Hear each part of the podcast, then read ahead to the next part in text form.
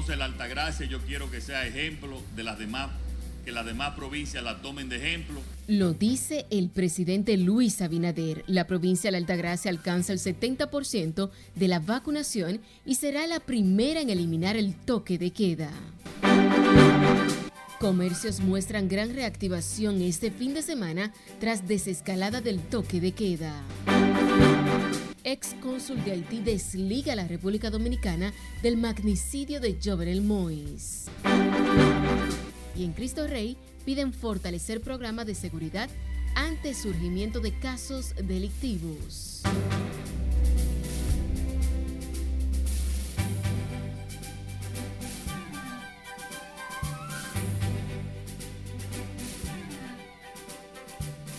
Muy buenas noches, bienvenidos a esta emisión de fin de semana de Noticias RNN. Soy Aneris de León, tenemos muchas informaciones, así que vamos a iniciar de manera inmediata. Pasemos con el presidente Luis Abinader, quien anunció este sábado que la Altagracia será la primera provincia que tendrá una apertura total luego de las restricciones adoptadas por el gobierno para enfrentar el COVID-19. Nuestro compañero Jesús Camilo nos dice más en la siguiente historia. 27% de ocupación COVID y en los hospitales privados apenas un 10%. Y los niveles de contagio también han disminuido dramáticamente. La disminución en los niveles de contagio y la ciudadanía vacunada en más del 70% con la segunda dosis son los indicadores que garantizan una apertura total de la provincia de la Altagracia. El presidente Luis Abinader indicó que la reapertura total significa también una responsabilidad de los ciudadanos, sus líderes y el sector empresarial de la zona. Entonces la Altagracia yo quiero que sea ejemplo de las demás, que las demás provincias la tomen de ejemplo para ir avanzando en esa dirección y repito, caminando hacia la normalidad, conociendo lo que conocemos hoy de esta pandemia sin precedentes el primer mandatario aseguró además que este primer protocolo será duplicado en otras localidades, siendo este el proyecto piloto para las demás zonas del país que hayan vacunado contra el COVID-19 al 70% de su población. De que vamos a tener que vivir con el COVID, vivir protegiéndonos con el COVID, pero ya también normalizando, como lo están haciendo todos los países, la economía, porque ninguna sociedad resiste 15 meses de confinamiento de pandemia. Abinader ofreció las declaraciones al encabezar el acto de inauguración del proyecto inmobiliario Clisfer en Punta Cana, que dispondrá de 340 unidades para ofrecer oportunidades de viviendas asequibles a las familias de la zona. Jesús Camilo RNN. Y sepa que el Ministerio de Salud Pública reportó este sábado cinco muertes más y 454 nuevos contagios del COVID-19 notificados en las últimas 24 horas.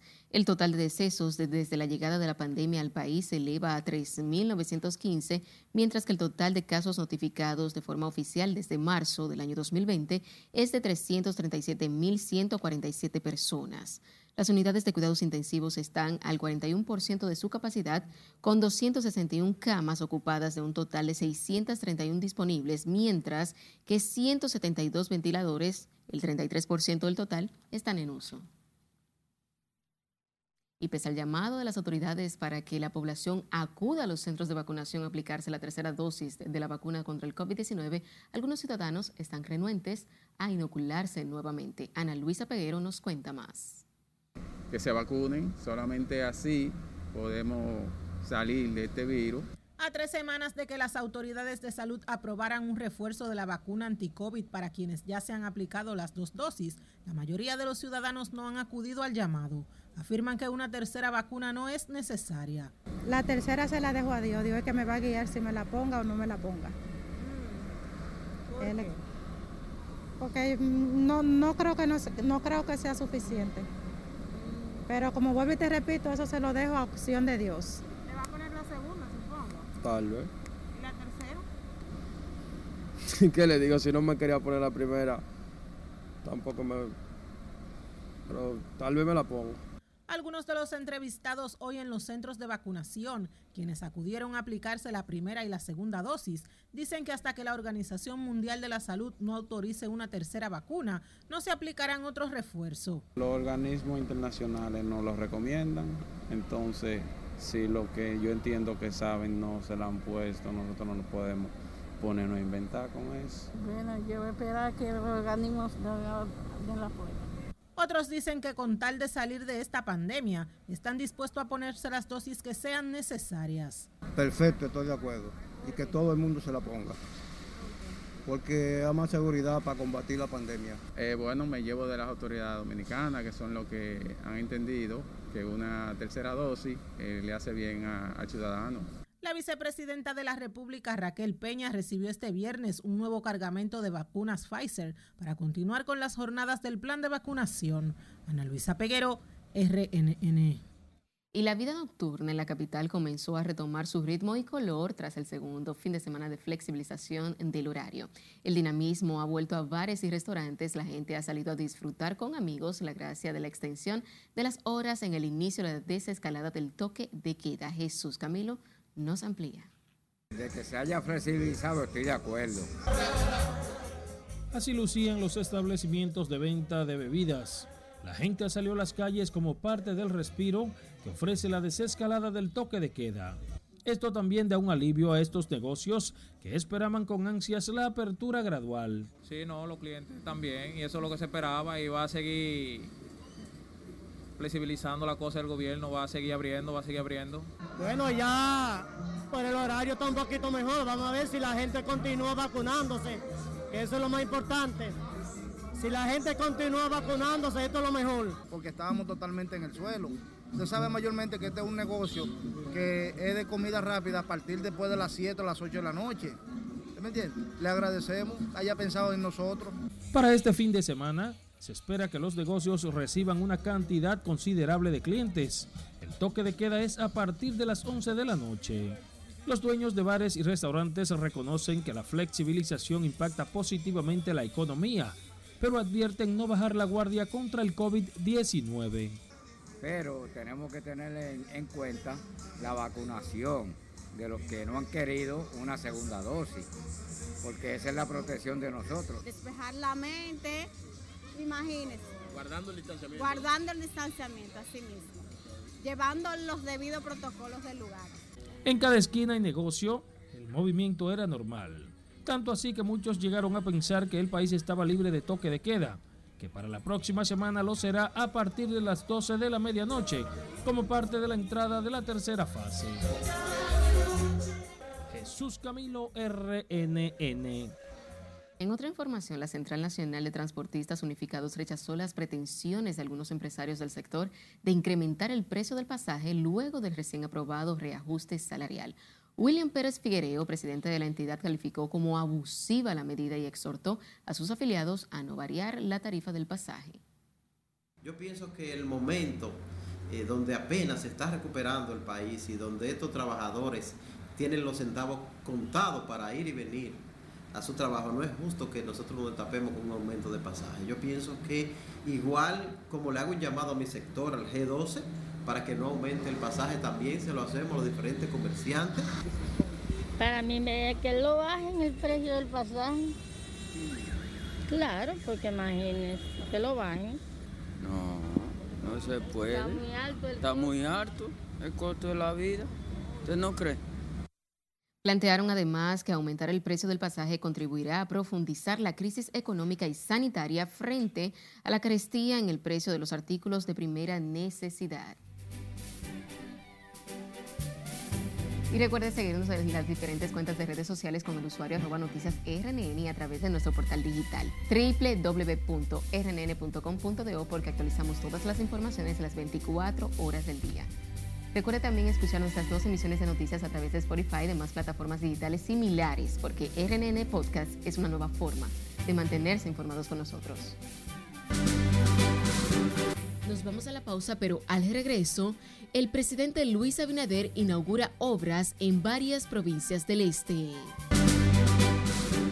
Y este incidente protagonizado entre motoconchista y agentes de la DSET. Les contamos al regreso.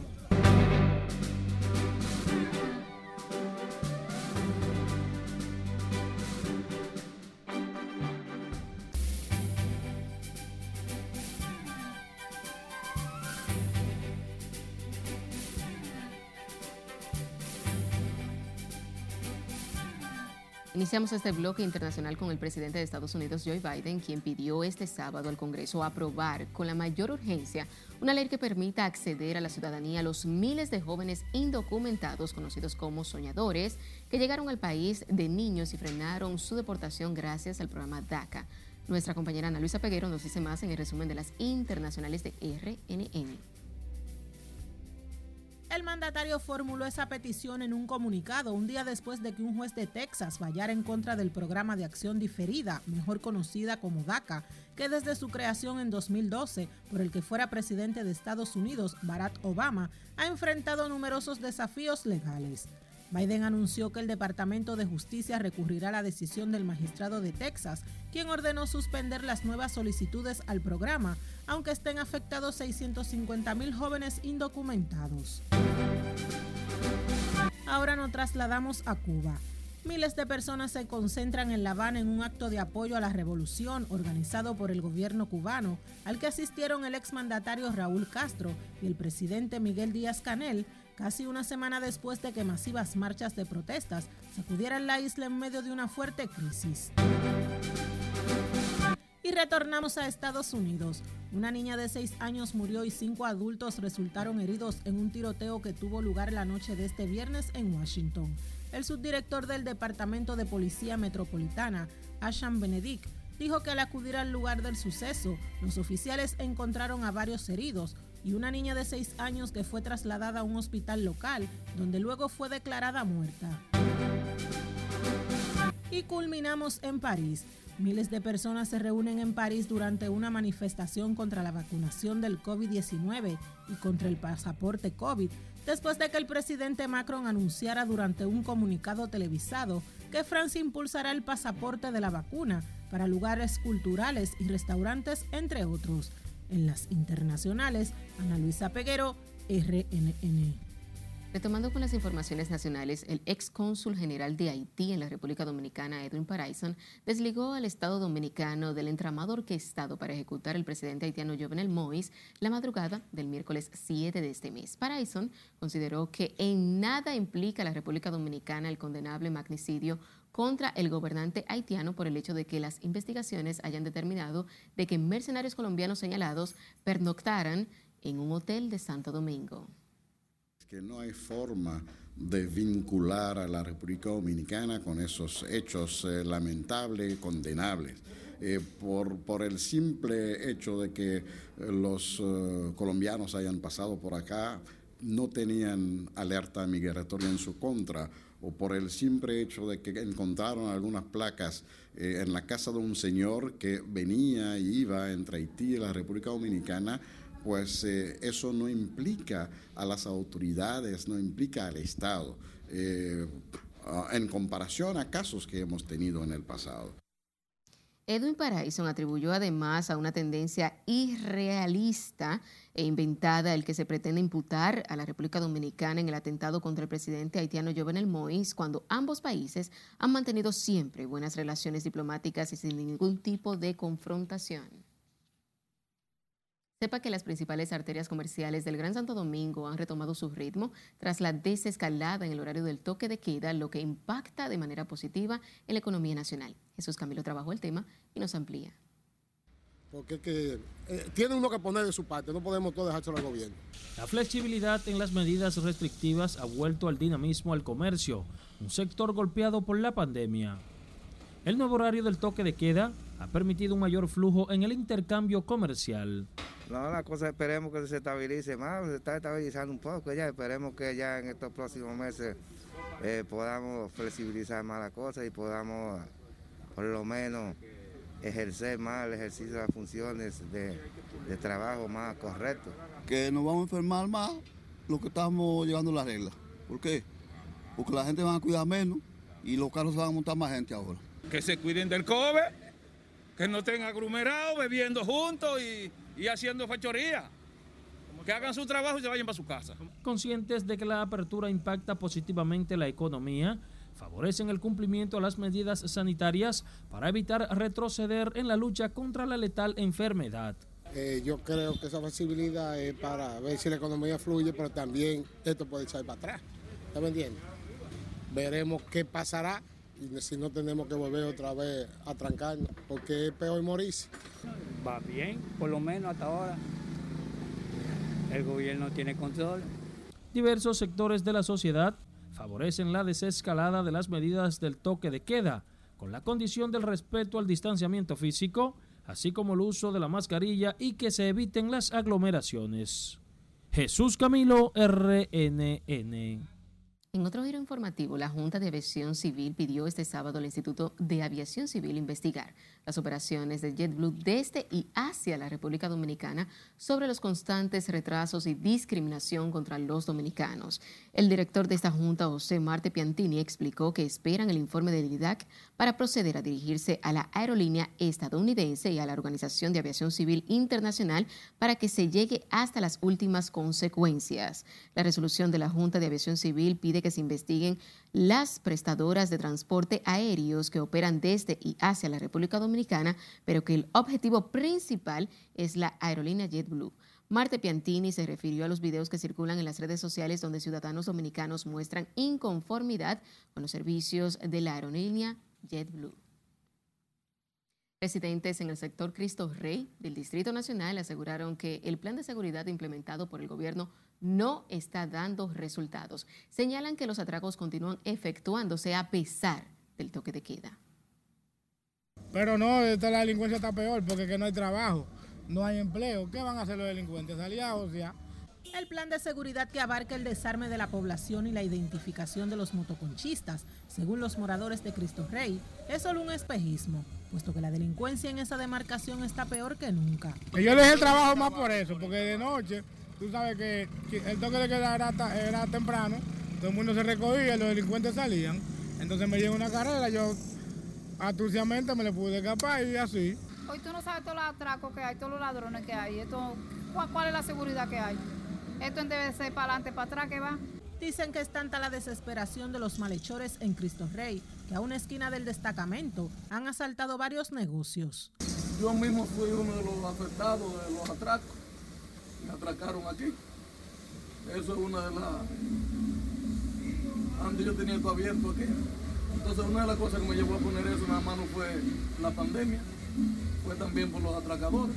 Otros, sin embargo, dicen que después que inició el patrullaje, los atracos han mermado un poco. No, no, está un poco tranquilo, en verdad. Yo soy de aquí, yo soy nacido y criado aquí. Vivo para allá, para el 70. Cristo Rey está, hasta ahora yo lo estoy viendo un poco más tranquilo. ¿Han disminuido los atracos? Un poco. No, ellos han mejorado un poco. No es que totalmente se ha mejorado, porque la policía está haciendo su trabajo. Está haciendo su vuelta rotunda. Están pasando más, comúnmente, están pasando más. El ministro de Interior y Policía, Jesús Vázquez Martínez, dijo que en Cristo Rey se han recuperado más de 200 armas de fuego a través del Plan Piloto de Seguridad Ciudadana y Desarme. Ana Luisa Peguero, RNN. Un motoconchista arremetió este sábado contra dos agentes de tránsito tras intentar detenerlo cuando éste se desplazaba por la avenida Tiradentes con Máximo Gómez. El incidente se produjo cuando el motorista transitaba con un seguro vencido y al ser detenido se rebeló contra los agentes. ¿Son abusadores? Claro que sí. Ay, yo vino con sus papeles. Son abusadores. ¿Qué montón de mío es? Vengo con caco y de todo. Diga lo que quieren. Quieren matar a uno obligado aquí, eh. Son abusadores. Mira, mira mi mamá. Mira cómo me mataron por esos abusadores estate tranquilo, Ya, mami, estoy quieto ya. Los policías del tránsito mostraron al equipo de RNN algunas laceraciones que le habrían provocado el motociclista al abalanzarse contra ellos. Y una persona murió y cinco resultaron heridos en un accidente de tránsito la madrugada de este sábado al colisionar un carro y una motocicleta con un poste de luz en el municipio de Villahermosa, en La Romana. La información la dio a conocer el sistema 911 a través de una publicación en su cuenta de Twitter. Hasta el momento no hay información sobre la gravedad de las heridas. Al lugar se presentaron cuatro unidades de la Dirección General de Seguridad y Transporte Terrestre, DIESET, una de la policía y una de los bomberos de esa localidad. Esta mañana se produjeron varios deslizamientos de tierra en la carretera Casabito-Constanza, lo que impidió el paso vehicular por la zona. Brigadas del Ministerio de Obras Públicas rehabilitan se presentaron de inmediato al lugar para limpiar la zona y restablecer el tránsito. El incidente provocó la paralización del tránsito vehicular, especialmente en el transporte de carga, durante al menos dos horas.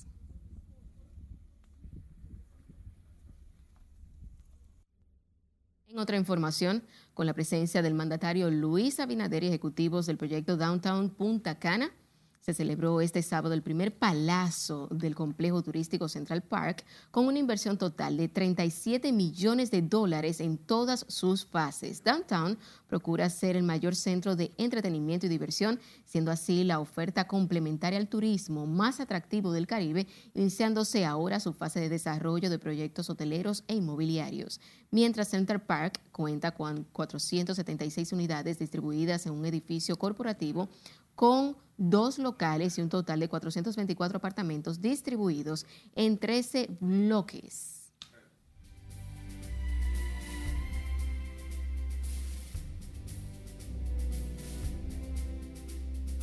Y recuerden seguirnos en las diferentes cuentas de redes sociales con el usuario arroba noticias RNN y a través de nuestro portal digital www.rnn.com.do porque actualizamos todas las informaciones las 24 horas del día.